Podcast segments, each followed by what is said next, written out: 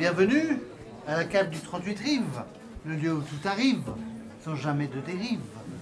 Mais oui, les gens ivres, ils mangent des endives à l'allure maladive qui viennent des. Ah, ça, ça. Les Yves. Là, j'esquive. Donc, il y a un bœuf par semaine, mais avec quatre sauces différentes. C'est-à-dire qu'il y a le bœuf sauce aigre douce le lundi après-midi pour les débutants amateurs et timides, dont je fais partie. Lundi soir à 20h30, c'est le bœuf sauce piquante pour euh, expérimenter et pro. Le jeudi soir, c'est le bœuf sauce bio, c'est ce soir, sans amplicide. Et le vendredi soir, c'est le bœuf sauce que je t'aime, que je t'aime, que je t'aime. Voilà, donc euh, je me suis permis de faire ça parce que je suis le patron.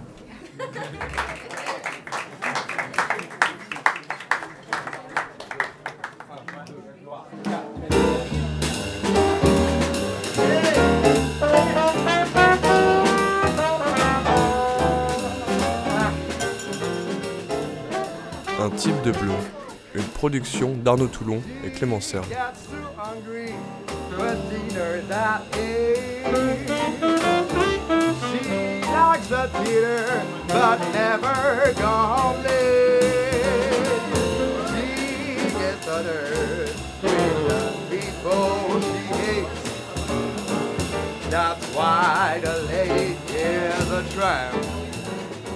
J'habite juste à côté et je passais tous les jours devant ce lieu où il y avait une belle affiche avec une cave voûtée comme celle-ci. Enfin, c'était celle-ci. Et qui me faisait rêver, rêver, rêver. Je me disais, il faut faire de la musique dans cet endroit, c'est magnifique. Et un beau Noël 2007, le cadeau est arrivé, bail à céder. Je me suis dit, c'est pour moi. Ce lieu n'est pas très grand, mais justement, il est très intimiste. Très intime, dans le rouge un petit peu, les coussins sont rouges, les petits bouches sont rouges, parce que c'est chaud comme couleur. J'ai trouvé il n'y a pas très très longtemps que mettre des petits poufs comme ça permettait de faire un esprit beaucoup plus club, un peu style euh, Transorient Express. Alors la machine à cacahuètes, j'ai eu beaucoup, beaucoup, beaucoup de mal à la trouver. non mais j'aime bien parce que ça fait bar.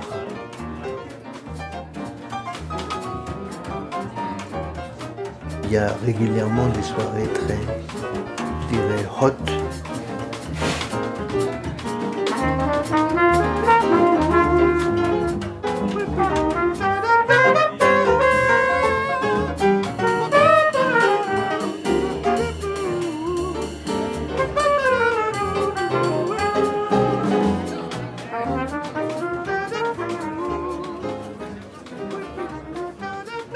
J'ai commencé la musique, j'avais 8 ans, euh, ma mère qui me faisait faire du piano, à toute la famille. Je suis le huitième d'une famille de 8 enfants. Chacun devait travailler un instrument et on allait au conservatoire. À l'époque, moi c'était le jeudi. Le jeudi, j'allais au conservatoire quand il y avait Zorro à la télé. J'en ai souffert de ça. hein. Mes potes, le lendemain, ils disaient Ouais, Zorro, t'as vu hier comment il Puis moi, ben non, j'étais au solfège. À partir de 17 ans, je me suis passionné pour la contrebasse. Mais quand je dis passionné, c'est que je travaillais mon instrument jusqu'à 3 heures du matin. Le fait de travailler l'instrument, déjà, c'était une passion. De le découvrir, de jouer. Et j'ai énormément travaillé. Énormément, ce qui fait que j'ai réussi assez vite. Quand j'étais musicien, j'étais en tournée tout le temps. hein. J'ai des neveux qui m'ont raconté, oui, quand tu étais musicien, on demandait toujours, bah, il est où Vincent? Bah, il est au Japon, ah, bah, il est en Chine, ah, bah, tiens, il est euh, aux États-Unis. Ils étaient impressionnés, ils voulaient toujours savoir où j'étais. euh. Je n'arrêtais pas. C'était vraiment ma vie, quoi. Je travaillais tout le temps, tout le temps, tout le temps. J'ai travaillé une fois à la douane euh, anglaise pendant qu'ils étaient en train de démonter ma voiture. J'ai sorti ma contrebasse et j'ai travaillé.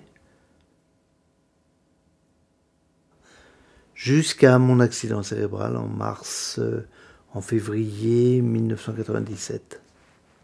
Je savais que je ne rejouerais plus.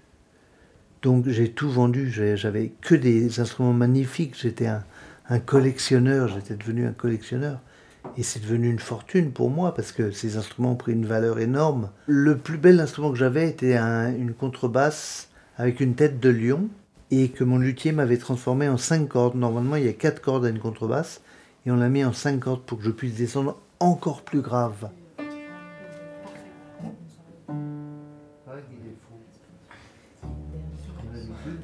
J'ai commencé à donner des cours une fois que je pouvais plus jouer parce que c'est passionnant pour moi d'enseigner. Mais j'enseigne sans jouer, sans montrer, juste avec les mots. Dans mon atelier de jam, je veux pas de partition. Et je me fâche chaque fois que je vois des partitions. Je leur dis, mais pourquoi Qu'est-ce que, qu'est-ce que vous faites avec vos partitions? Vous lisez des notes, voilà. Vous jouez des notes qui sont écrites. Ça sert à rien, ce sont des notes figées. Vous vous jouez du jazz.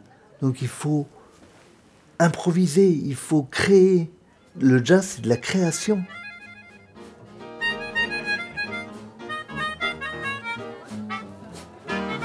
J'ai beaucoup de jeunes qui viennent aux jam sessions, des jeunes qui sont au Conservatoire de Paris et qui viennent.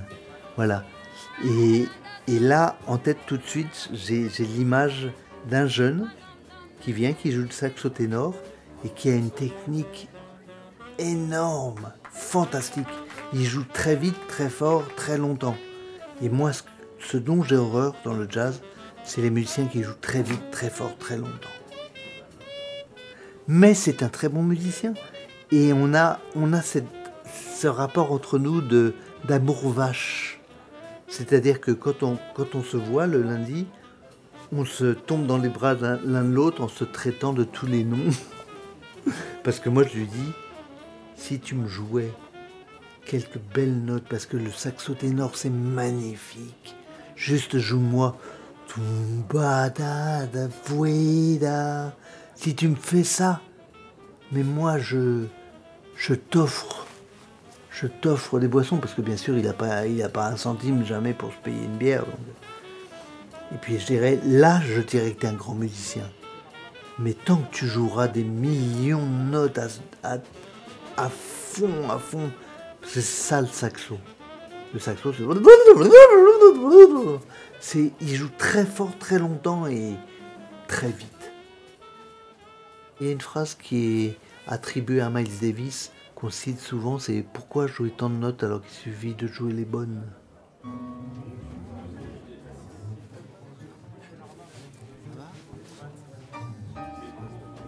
Les clubs de jazz ont une durée de vie très courte. J'ai été écouter Chet Baker dans un club qui était plus un grand café qui s'appelait le Dreher, qui était place du Châtelet, qui n'existe plus maintenant, c'est un magasin de chaussures. Il y avait le, bah, Duc de Lombard, il y avait aussi le euh, rue des Lavandières Sainte-Opportune, le Petit Opportun. Très très beau club. Puis un petit club qui était rue des Rosiers, qui était très bien, auquel j'allais avec mon petit instrument pour faire le bœuf.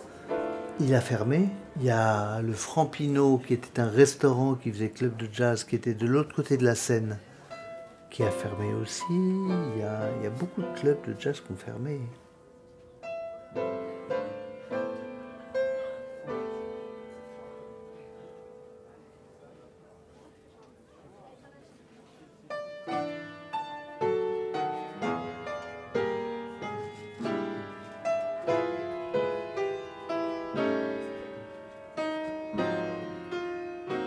Voilà, mais euh, sinon, il y a parfois des, vieux amis qui passent en effet et, on se retrouve.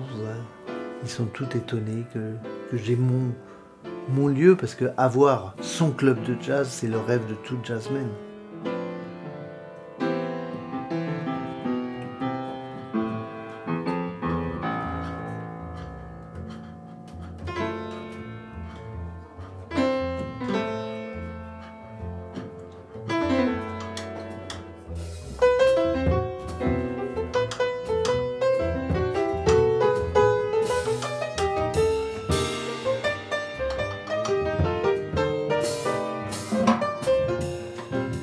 Merci à Vincent Charbonnier et à toute l'équipe du 38 Rives, ainsi qu'à Éric Urbain et Jean Rouchoul.